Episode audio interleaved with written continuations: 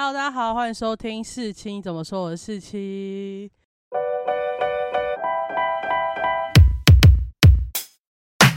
今天呢，算是我们时事闲聊还有追剧心得的总和吧。那我们今天要蹭什么热度？我们要蹭一下那个《非常律师云英语》的热度。然后，因为它很好看这件事，我觉得不需要再赘述。所以，我们今天要讨论一个剧中我那时候看到的时候，很想要跟人家聊聊的东西。那也就是歧视这件事，生障歧视，或者说，如果以专指这部剧的话，就是自闭症的歧视。那我想要讨论就是语音语跟全民语两个人的关系，还有他的作为是不是歧视？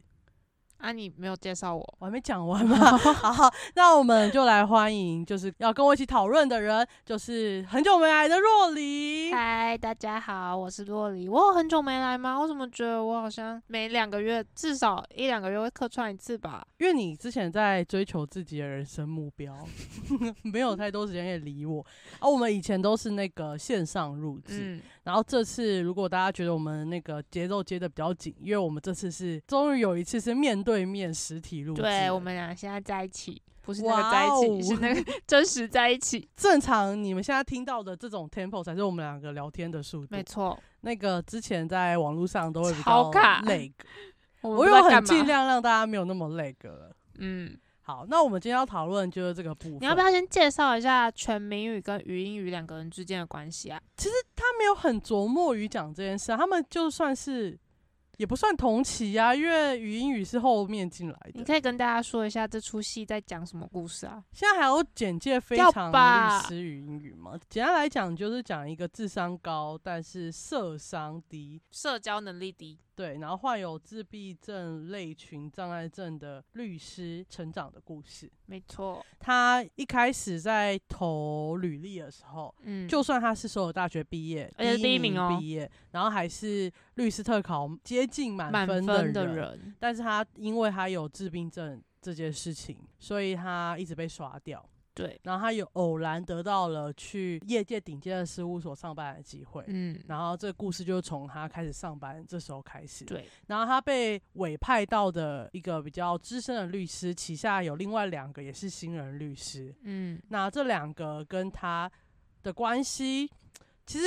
应该算是竞争啦，只是在这个剧里面比较没有那么凸显这件事情。他们有点像是既合作又竞争的关系，既合作又竞争，因为他们必须负责同一个案子，但他们必须同时为这个委托的人去打好他这个官司。但是他们其实，在打官司的过程当中，他们的表现都算在他们的考绩当中，会影响他们会不会再被续聘。对，但是。你又不能表现的非常的想要独揽功劳之类的，对，因为基本上很多事情，很多可以打诉讼的点都是需要被讨论，没错。然后如果你自己一个人想，其实很容易就会有一些盲点，然后就一直突不过那个盲点，那你这个诉讼就很可能就跟团体报告类似的感觉啦。对，那云影是我们的主角嘛？嗯，所以其实我们看到的很多故事都是以他的视角为出发点，或是当然他就会有一些女主角光环，没错。那全民宇呢，他就是他的比较偏这个出疗愈剧里面难得的坏角色，但我觉得他也没有很坏，就是正常的人会出现的正常世界里面会出现的角色。他是一个很需要自己的舞台的人，对，然后他需要呃他是第一名这件事的人，嗯，但。另外一个讲，就是因为在这个那么大型的事务所，他们是一年一聘，所以他其实每年都会考核你的绩效，来决定要不要在下一年续聘你，所以他就会非常想要出风头。因为我们刚刚说他是个语音语是个智商高的人，所以他很多时候就可能会被语音语压着打，那他就会去挑语音一些小毛病。刚刚说社商低这件事的小毛病，这件事情就会很多人觉得他是不是歧视？但是我为什么想讨论这件事？因为他其实在表明上，这个角色设定就是要让大家觉得他是有歧视，或者说他对语音语不好。但是我想讨论的是，因为我还有看到一些人的标题是写说。其实这个剧里面唯一没有把云雨当成自闭症患者的人，其实就是全民宇，因为他会想要跟他有竞争，然后不会无时无刻只想帮助他这样。但是我看到这个论述，我就觉得很有趣，然后想要来跟若离讨论一下。没错。那我们先讲几个，就是我通常闲聊一题都会补充的一些小知识。这里虽然有点长，但我觉得大家还是要听一下，因为其实所有的讨论都应该要有一个共同的定义，嗯，才比较讨论下去。好了，我先讲一下歧视。那我们先从社会学的观点来讲，其实就基本上就是基于偏见的行为所感知到对方的团体成员身份，对别人予以一些不同的对待。嗯，所以你可能不是因为他有什么能力上不足，而是你只是因为他有什么东西，例如他患有什么病，或是他身处于什么层级，例如他家嗯是低收入户，或是他是个女性，你就给他一个不平等的对待。嗯啊，如果在人类学上的观点，就是歧视就是视个人所属的特殊群族而划分不同待遇。那基本上就是我刚刚讲的，你不能因为他是原住民，或是他是新住民，或是他是汉人，你就给他不一样。简单来说，，就是我跟你不一样，所以我要给你不同的对待。所以你不可能会有什么白人至上主义啊，没错，或者你不可能什么天朝思想啊，嗯，不是蛮夷你就可以对他有不一样的对待。我们讲一些比较比较大家比较能理解的话是这样讲。那其实我觉得在现在这个社会里面，歧视这种非常外显的歧视已经比较少少了。我觉得比较常出现的是一些围歧视，而且这种围歧视会非常的难以它发觉，暧昧吧，暧很昧暧昧不明。然后基本上，当做出这个行为的人，他不会认为他在歧视别人，他会觉得我在为你着想。没错。当被歧视的那个人，可能也不会有一些感觉，嗯有感觉可能也会非常的少。嗯那我有想到一个，但我不知道这个算不算为歧视，但我想到一个前几个月比较发烧的话题，就是有一个很红的，他是 YouTuber 吗？但是我没有看过他，好像叫什么老大的哦，叫廖老大。然后他就有说，他被检举他歧视孕妇或歧视妇女，这么那严重？对，很严重。他的故事就是呢，他有一个员工，然后怀孕了，嗯然后就给他支遣费叫他走。哦。然后他的理由是说，我觉得问题不是叫他走，这个绝对是歧视，因为你怀孕就嗯不能把人家开除。对，但他的理由是说，像我们这种做室内设计或什么的，就是你需要用一台电脑，然后软体嗯。都在电脑里面。但是如果你怀孕，你就是要回家休息，那我不可嗯。能让你再买一个软体给你带回家用，嗯。然后又不可能把公司的电脑搬到你家，啊，你就已经没办法符合我工作上的需求，所以我把你开除。嗯，我刚刚这个东西就是呃表面上合理，那如果他们居家工作怎么办？所以就是问题点，他就是应该让他居家工作啊，或者嗯说他应该找一个人来代替他的工作，等到他生完产哦就有点像是留职停薪的概念，对，所以这才是一个正常企业该做的事情，而不是他说的那种。哦对啊，为什么会直接支钱啊？就算她怀孕结束他觉得这，样合理啊，因为他觉得你没有达到我的工作需求，就把你支钱了、哦，这其实也是一些比较暧昧不明。但当然，他这个行为绝对是会被告成功的，因为他绝对会被反因为判。就之前他就是你怎么可能在人家怀孕就咨询人家？那为什么会说有点暧昧不明的原因，就是因为我们的就业服务法呢，它在第五条第一项就有说过，我们禁止的歧视的类型有十六种。就一些嗯种族、阶级啊、籍贯、党派、宗教、年龄、性倾向、性别、婚姻、容貌，这很重要。也不能别人、人家长得丑就不录用，人家这很不过分不 OK。五官也不行，你不能他眼睛一大一小，不行，对啊，不行啊。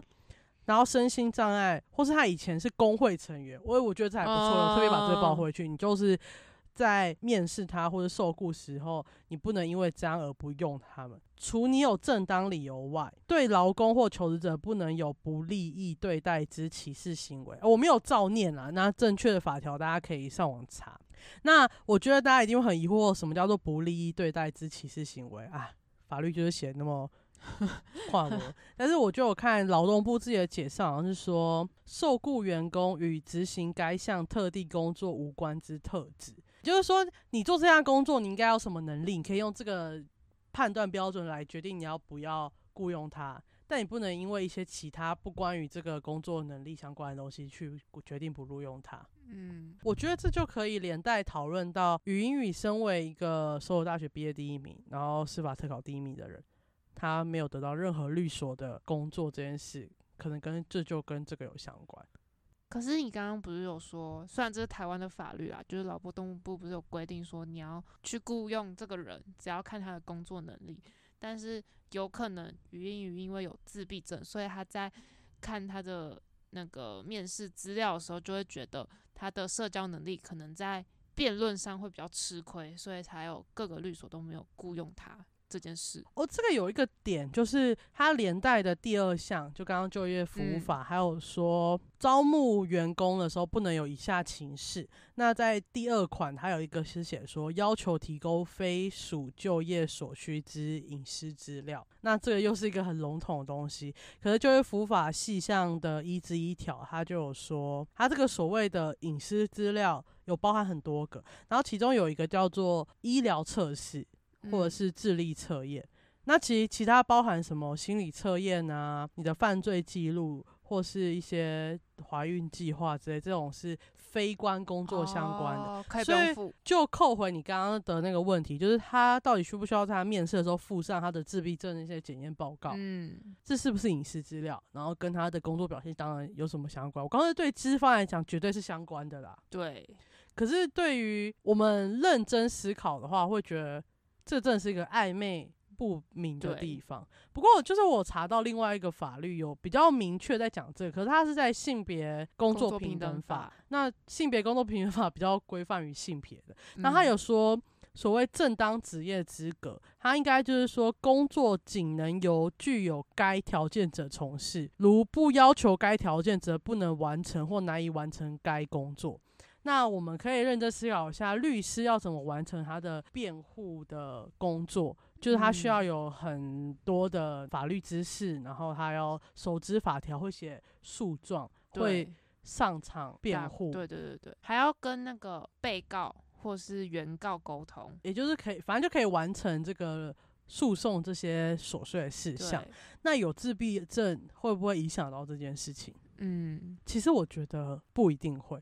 所以以刚刚我们讲的那个条件说，是不是没有这个条件就不能完成这个工作？所以难道你有自闭症就不能完成这个条件吗？还是说你最基本的条件是你有正确的法律知识跟完成诉讼的能力？这样，哦，就所以就要看因为他他不是不会讲话啊，嗯，他也不是不会辩护啊。如果我们看完后面几集就知道他是会帮他，其实还蛮强，他蛮厉害的，嗯所以这个好像就不会是正当的条件。嗯那这个不是工作必要事项的话，你就应该不能让那个面试者一定要提供。没错，但我们现在讲的就是一个我们预想的状况，因为语音语是有提供的，对。是他他没有提供的话，这个剧演不下去啊。对，因为他就是这样，所以他才会被各大那个律师事务所刷掉。没错，但我觉得其实我们要讲一些比较实际的事情，就是说他如果没有提供，然后以他的成绩一定是可以进入第二轮的嘛。没错。那你面试的是面试官，一看到他，然后就发现他可能跟你想的不一样，对，然后你就觉得你是不是隐瞒你有这些症状？其实有一个蛮重，点的，就是他在跟人对话的时候，他的眼睛不会直视对方的眼睛，然后手会有不自觉的动作，对，就是他没有办法去克制的。就算他真的看了你眼睛，其实他还会重复你的说话。那这些都是算是自闭症的一些典型症状。诶，这个我等下再分享自闭症有什么典型症状，我有上网查一下。我觉得那个恩斌嗯 他处理的很好。其实他们第一集就有跟大家讲说，自闭症的它是类群，它有非常多种，没错，所以其实他可能演的只是几部分。那有几个因素他都有用上，嗯，但不是每个人自闭症都这样。就就其实然后有轻到严重都非常多我。曾经有看到一篇，就是也是韩韩网在讨论这部戏出了之后，有很多自闭症的家长或是亲朋好友们在抗议，就是这部戏只是以自闭症为一个卖点，就真正的自闭症不是这样子的。但是没有所谓的什么真正的自闭症啊，因为它就是一个类群的，每个人的状况不太一样恩。斌的演技就是把很多个特征都演在一起，但是不一定这个自就自闭症每一个都会有这些特征。因为它有一些像是雅斯伯格也是一种自闭症没错，但是有些雅斯伯格症不会那么明显，嗯，就是社交上他可能会有些问题，但是其实那些问题只是自闭症的某一种情况，然后可能是比较轻微的。嗯，好了，我们拉回主轴。那我们为什么要讨论这个？因为我觉得这件事情算是我们后续要讨论全民语的一些行为的一个最开始的基础对因为他找不到任何工作，对，然后呢，这有点暴雷，但没关系啊，就这样。反正他爸爸就有想办法，可是其实不是他爸想办法、欸，是他去的那一家律师事务所的代表自己去找他爸，然后跟他说我要录取你女儿，但他爸也有跟那个代表说我女儿有自闭症，但那个代表就说，但他是首尔大学第一名，所以我还是要录取他，就是他们整个被录取的经过。对，可是就是代表亲自录取，然后没有经过审核，然后云逸也没有经过任何的新人培训，所以我才嗯会说他进去之后，他的那个律师已经有两个新新人律师师，全密语就一直都觉得怪怪，但他没有任何的理由。因为他等于算空降部队啊，对，而且他也没有特别出什么大状况，嗯虽然他就是让他很不爽，因为他会有一些比较脱序的行为。所谓脱序，不是说真的很疯狂，只是可能我们已经讨论我们要以这个点去攻、去打嗯那个诉讼，但他最后因为他想到了某个点，他就会直接说直接讲。然后其实他也没有经过那个比较资深的律师的同嗯意，所以他就会觉得为什么大家都放任他做这件事情？嗯因为他有点像比较守纪律，就是有点像好好学生，有点利己主义的高材生。对他没有什么错，因为他就是任何事情就是先考虑自己为重，嗯然后他觉得大家都走这个路走上来的，为什么你要跟别人不一样呢？你就是要遵守规范。对嗯对对，难道是因为你就是因为你是自闭症，所以我们就要包容你吗？嗯，他有点这种感觉，因为他觉得不管你是不是自闭症，我们是要一起竞争的。对啊，你输了就输了，嗯没有没有因为你自闭症就该得到更多的优惠。嗯那这部分也就是刚刚我一开始说，其实很多人认为他是没有在歧视，虽然嗯他做出来行为很像歧视，真的很像歧视。他跟别人吵架也很像在歧视他。对，但是他就是一个竞争主义非常强的人，嗯，所以简单来说呢，语音语就算是个走后门的现象。后来就是被全民语知道发，现这件事，然后他就直接在他们公司的秘密留言板揭发这个事情。他是很幼稚哎、但这是没什么错啊，有你有做就是不怕别人揭发啊。没错，但是我觉得，如果你有胆，就给我用实名讲。对，就不要为你匿名。你要保持你是一个公益的一方啊。嗯，你们公司有这种不公不义的事，你想揭发就给我实名揭发。直接去找代表，你怎么可以这样录取他？对啊，但你不敢还给我匿名揭发，就觉得有点小人。嗯，其实不止这件事情啊，还有很多，例如呃，因为 云雨之前还有无辜旷职的问题，嗯。然后他就会要求那个资深律师要惩处他，嗯，还有他在法庭上没有照他们想法做本讲，好，然后可能会造成委托人有一些权益受损的现嗯象，他也要求那个资深律师要惩处他。嗯，但我觉得这部分，呃，因为资深律师他一开始也是很不喜欢语音语，我觉得他没有不喜欢，他只有觉得为什么要找这种人进来给我带？哎，这也是那个代表给他的那个履历表的时候，直接把第二张那个自闭症的简掉称撕掉，所以他完全不知道他是自闭症。然后人来他就嗯，怎么这这样，然后才去找代表？对，而且其实我觉得这出戏好，是因为那个资深律师他嗯，在做出一些围歧视的时候，他会马上意识到，然后做道歉。对，而且其实很多次都是，其实云云就觉得他没有 get 到，嗯，但是他还是会跟他道歉。我觉得这也是想要提醒大家的部分吧，这出戏做的好的地方。然后那个资深律师，当然他后来就发觉，因为语音的思考逻辑可能跟一般人的思路不太一样，就算他们是同一个法学院培养出嗯来，但他的逻辑不一样，所以他会找到一些症结点。嗯，然后这些症结点其实帮助非常大，例如就是把一个完全不可能得到索赔的案子得到了十几亿的索赔，对，这真的很优秀，好不好？嗯是超优秀的。然后很多案子的点，他就可以瞬间翻过来。嗯，然后这些就是，而且其实我不知道大家有没有发现，全民与很多案子，他一开始看起来都不想接，没错，他就觉得，呃，这个有什么这怎么会胜赢啊？算这怎么，然后他都不接。嗯然后当然，我觉得这那个资深律师也有做的很好，就是他愿意接，然后就算输了也不会怪其他人。但最后可能就是因为有点女主角光环，所以呢，这些案子都胜诉了。但我觉得关于要不要惩处这件事情，其实我觉得只要你是个大型企业，你都会有自己的规范。嗯，所以要不要惩处这件事情，本来就是取决于你的老板，也就是那个嗯资深律师，而不是全民语。然后他无故旷职会有什么样的对待，或是扣薪什么，那也都是公司可以自己决定的事，不用他嗯操心，而且不用一直讲、一直讲、一直讲。但他就是觉得，因为啊，他觉得不公平。有自闭症，所以大家都包容他，所以他没有被惩处。我觉得这是他 care 的点。所以他就是很在乎公不公平这件事嘛，对不对？对，所以他觉得大家对他比较好这件事不公平，没错。但他是站在一个正常人都会对他比较好的基础上去 judge 别人对需要帮助的人更好这件事情。他就是极端利己主义啊。这就是那时候很多人讨论为什么要帮原住民加分这件事情啊。对，那时候我们那个课堂上老师讲的话就是说，如果我们有办法盖一个原住民大学，以原住民相关能力跟礼仪，因为他们的仪式是嗯很重要，这件事来考试，而不是用汉人这些呃科举啊或者这些对，考试的方式来考试的话，我们就不需要帮他加分啊。但这个嗯社会就是给不了原住民他们要的原住民大学啊，所以才要嗯用加分的方式，因为你是叫别人拿他的弱项来跟你比赛，嗯，然后你赢了，你很开心，然后当别人得到应有的米平那个分数的时候，你又很不爽。嗯，其实我觉得全民语就是没有考虑到别人不利处境的那种既得利益者，就是有没有很是就？是就是他就是啊，所以他不懂为什么别人要对他比较好。但我嗯的论点不是大家一定要对语音语比较好，但你嗯不能因为大家对他好而 judge 这些人。对，，而且你也不能处处针对他。嗯。所以我觉得这部分可能大家会觉得这就是所谓的歧视。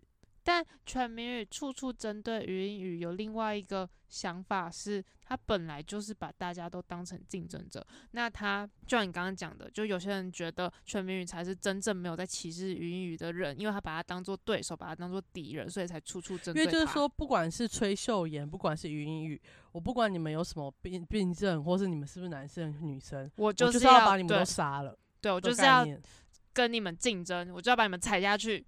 然后我也不是只针对你，他搞不好对其他人都这样，因为其实前一两集你可以看得出来，他跟崔秀妍的感情也没有很好，他们是互呛的那种关系。然后，因为我记得那时候，呃，是崔秀妍去警告语音语说，你要不要去问一下全民语有没有拿到什么资料？对对对对对，所以表示他可能之前已经这样弄过崔秀妍了，哦，如果是这样的话，他就是个靠北人。他就是个鸡巴人。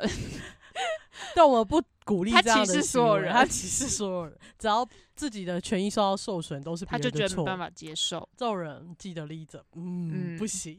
可他自己不觉得他自己既得利益者啊。他那时候在辩论的时候，不就会说什么？这是因为他从小他爸都是什么所有大学毕业的，那我们这种打拼上来的就得不到这种后门，嗯，对不对？他要，讲出这种话，嗯，是不是他爸就是所有大学毕业，但不能去考律师资格的这人？就是对，哎，蛮傻的，我一定会去考。嗯好，那我其实另外除了这些，我们刚刚上述讲的考不进去大型事务所，或者根本没有律师事务所要语英语，然后还有他的一些相关演出来的东西，我还要想要几个他目前剧中还没有演出来的可能会发生的事情。第一个是因为刚刚说治病症会有一些动作，然后其实恩斌也有把一些动作做出来，就是不能对视别人啊，嗯，然后我这边有列个几个比较大项，但因为其实一开始他们就有说它是个类群，有很多项嘛。那这些嗯大项是可能发生，但不是每一个人都有的。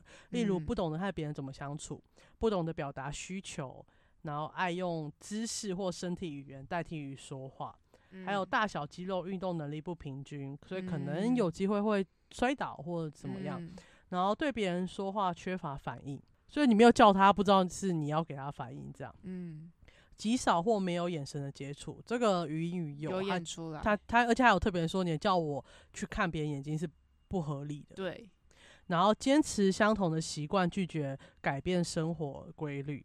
语音也有啊，他 都要吃紫菜包饭。个旋转门，哦，旋转门也是，还有他进门一定会等一下再嗯进去，这样。极度文静或极度活跃，这个还好。然后情绪波动较大，容易发脾气，这个也这也还好。对某些物件有难以理解的附着或依附，金鱼啊，哦，金鱼 不明白事物的相关意义，以不寻常的思维方式联系着人物、事物或事件。有啦，因为他如果就是因为这种不寻常的思维模式，他才可能看出别人不懂的逻辑吧。就是当大家都顺着同一个逻辑思考的时候，他可以找出另外一条路的感觉。而且他每次只要看到金鱼，就会想到一些新的思路，这就是一个不寻常的，关系。好，然后不适当的大笑或傻笑，有一点点，因为他有时候会想到一些开一些事，他都会当面在跟他讲话的时候就在傻笑。对，但不代表他没有听到，因为他是个智商很高的人，他都有在听。没 错，他就是活在自己世界的感觉。对，不能用语言表达或在理解语言及语言表达上有障碍，这个还好。嗯，这可能就是如果他真的是这样的话，就有可能被刷掉。对。但云雨没有。哎，那你你有看第一集吗？第一集他在挑衣服的时候，不是有很多张他爸的表情在墙壁上认识？对，他在认识情绪。可是他觉得他做了这些训练后，就有基本上就可以做一些相关大家会做的事情了。然后还有重复别人的话语。有有这个有，他一开始就第一集就有表现。他长官就跟他说不要重复我的话，然后就说 禁止重复别人的话，对，他就好像收到了一个禁止禁令，超好笑。然后我觉得我在看，因为我今天在查资料的时候，关于还是会查一些什么身心障碍歧视，因为这个东西如果比较上层的意义是这个，然后就有。听到志行七七的他的影片就有说，其实很多时候他们只要经过训练都可以完成大家想要的目标，因为大家不录用身心障碍者，除了麻烦，这很多人都会用到。第二个就是他们觉得他没办法达到他们的工作需求，但基本上他们就是经过训练后就可以达到那些工作的要求，只是没有人愿意给他们机会，这才是最大的问题。所以我觉得于颖刚刚说的那一段，就是他用照片来认识他。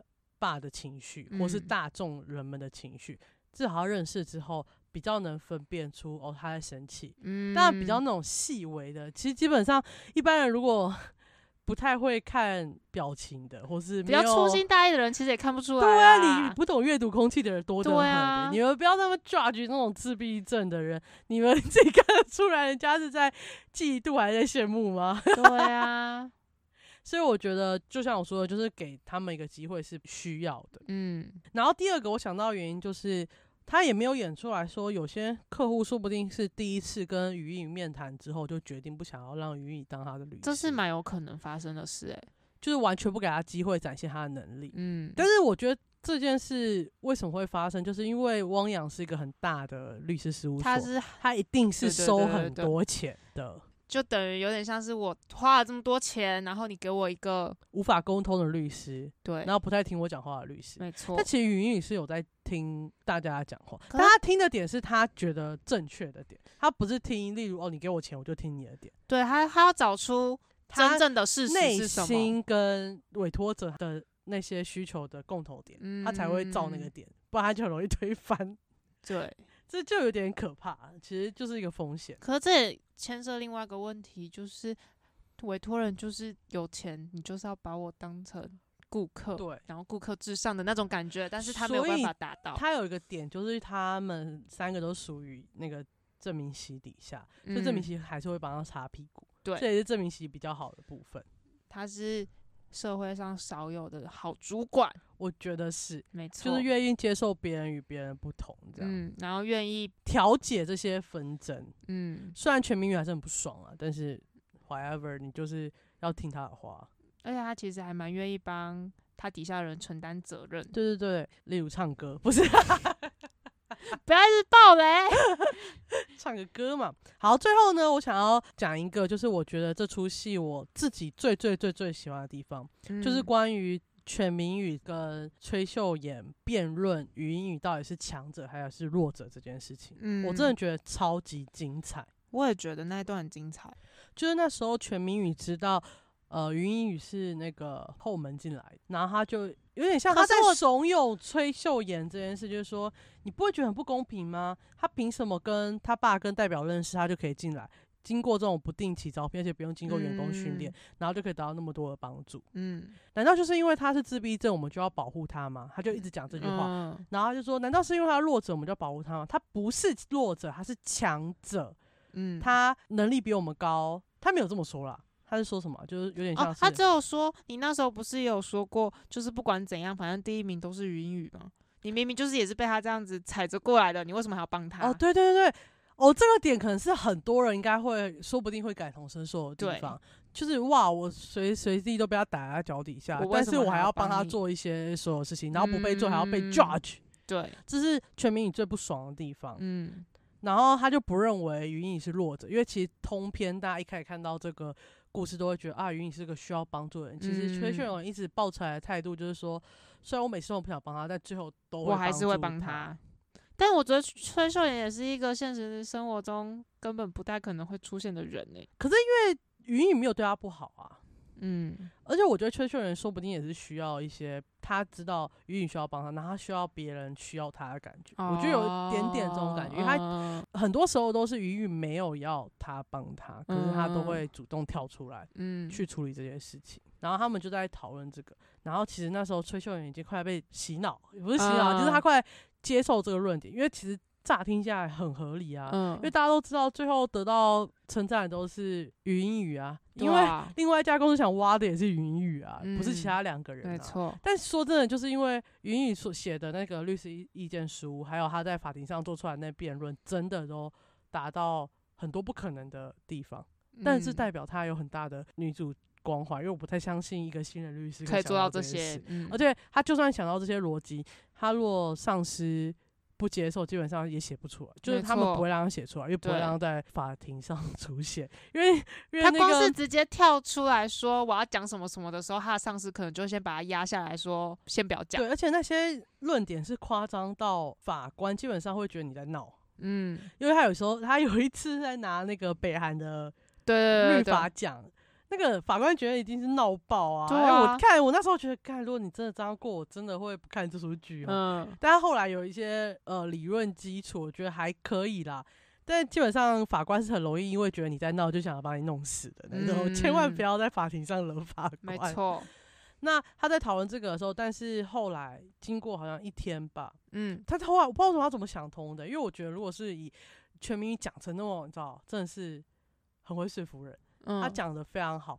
然后崔秀媛直接就是直接吼全明宇说，他就说他们是隔天那个留言板上面有匿名留言，然后就是在说云雨走后门这件事。然后因为大家都知道是全民语写的嘛，所以秀妍又在跟他吵架说，就是基本上所有的法律系毕业的前几名都会在实习的期间就已经找到工作，但是云雨到现在还没有找到工作，这根本就是制度问题。就你不要只针对云雨，你应该去跟代表讲，你又不敢去跟代表讲。然后就呛来这边针对英语而已。然后其实我记得比较清楚的是他的下一句话说，然后所有大学的第一名，然后司法考试接近满分的人，到现在都找不到工作，这才是歧视。对，然后我觉得那句话超酷，就是有打中的感觉。对我们刚才讲的那个在既得利益者对于不利处境的人那个问题，他嗯很明确的把它讲明白了，就说，他为什么会需要沦落到去走后门？果然是第二名啊。为什么要沦落到去走后门？就是因为嗯你们那些歧视，让他没有办法可以进去状况都没办法进去啊。对啊，他是第一名呢、对啊，第一名哎，将近满分哎，你们都达不到，但你们却因为那这样子，全民语考几分？有没有一百五？没一百五就给我走。干嘛呛他？突然呛他，不过我想要提另外一点，就是因为全民语讲的很堂堂正正，操嗯韩文哦，正常中文不会用这个形容词，但是很堂堂正正说，因为他是强者，所以我想要把他打掉。这表示其实他真的根深蒂固就是这个想法啊。但我觉得不是诶、因为就是我们合理的认为，他想打掉就是崔秀妍跟云云雨雨两个嘛。嗯，然后如果他觉得他如果云雨是强者的话，那他应应该去巴结他，他应该要巴结云雨然后先打。掉崔秀妍吧。对啊，一定要先弄弱的、啊，那为什么他没有先弄掉崔秀妍，先去用于云雨？他是不是就觉得云雨真的就是比较好欺负的那一种？哦我的逻辑有点卡是这样，但我自己或是秀妍没有确实的证据，因为秀妍也跟他一样是走正常的规范底下的路，所以他没有像云雨有这么多脱序，但是是可能是对结果而言是好的行为，所以他没有办法用这些小招去对付秀妍。或是因为泰山不是想要挖崔秀妍，没有啦，没有好到需要被人家看到，嗯，所以他的论点可能说，因为我觉得他的各项表表现都比我强，所以我觉得他是强者。嗯大家会想要弄他，而不是弄别人。我觉得这点就只是因为他的整个处境是属于比较不好的。嗯，这两个层面是一个是能力，一个是处境的状嗯况，但这有点复杂啦。但我不想知道他怎么想，我只是知道他之后说不定谈个恋爱就会好多了。哎、我们来赌，他是会跟秀妍谈恋爱，还是跟东什么啊东格拉米，哦东格拉米谈恋爱？我觉得都不会，我觉得谁要喜欢他我？觉得他会跟秀妍谈恋爱。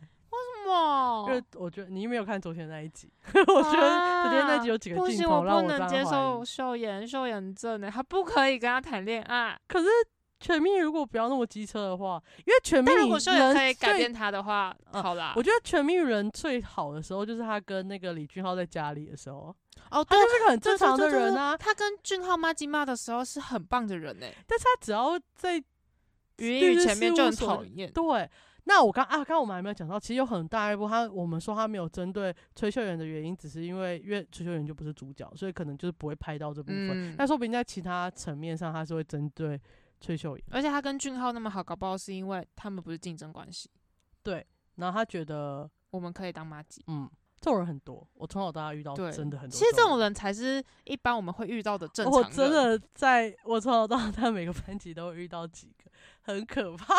我突然有种回忆丧失的感觉，好可怕。但没关系，我们都在这个环境生存下来的人。对，但我们要保持我们的初心。没错，我们要拉回来，我们一开始被为这集的命题是全民语到底有没有歧视？嗯，我觉得第一个，我们可能没办法那么明确的判定他有没有歧视，因为我们没办法判断他跟他对其崔他人是不是这样？这样。但我就结果论来我说，就结果论是啊，他，我没有，我是说他表面这样看过来真的嗯是歧视的行为。嗯但是我觉得某一部层面，你也可以说他不是歧视，他就是想要把适者生存主义很强的人。其实但是我的意思是说，我们不是说他不是歧视这件事，就是支持他的行为，不是，就是他的行为是不正确的。但适者生存这个主义理论本身就是歧视啊，是吧？因为你弱，你就要被淘汰，我不应该去做什么额外的去帮助你。所以我觉得全美语他本人就是歧视语音语，对，就是这样，不管。好，哎、可是我个人会比较偏向，我觉得整个歧视是整个社会对各种障碍者的歧视。那全民语只是因为看到这些歧视产生的现况，然后他做出立即的反应而已。哦我就不会认为全民本人的行为有严重到歧视，但我非常不喜欢他的行为。就是你觉得他本人对大家都这样，所以不算是歧视，嗯但是不代表你认同他的作为，就是他觉得我他比我强，我就要弄掉他这个行为。对但我觉得说不定嗯我的判别是有点错，但因为反哦正我们现在两个给大家两个不同的结论，就是我们两个自己的认知不同，但我不知道大家认知是什么。那我们这一集在讲语音语的一些小小议题的讨论，希望大家会喜欢。啊没错，大家如果有心余力，可以那个按我们下面的那个连接，可以给我一些小小额的赞助。喜欢我也可以哦。对，反正给我钱他也拿不到，就是给但我会常常来客串，呃 好，那我们这一集讨论音乐就到这里结束，我们下期见，拜拜。拜拜。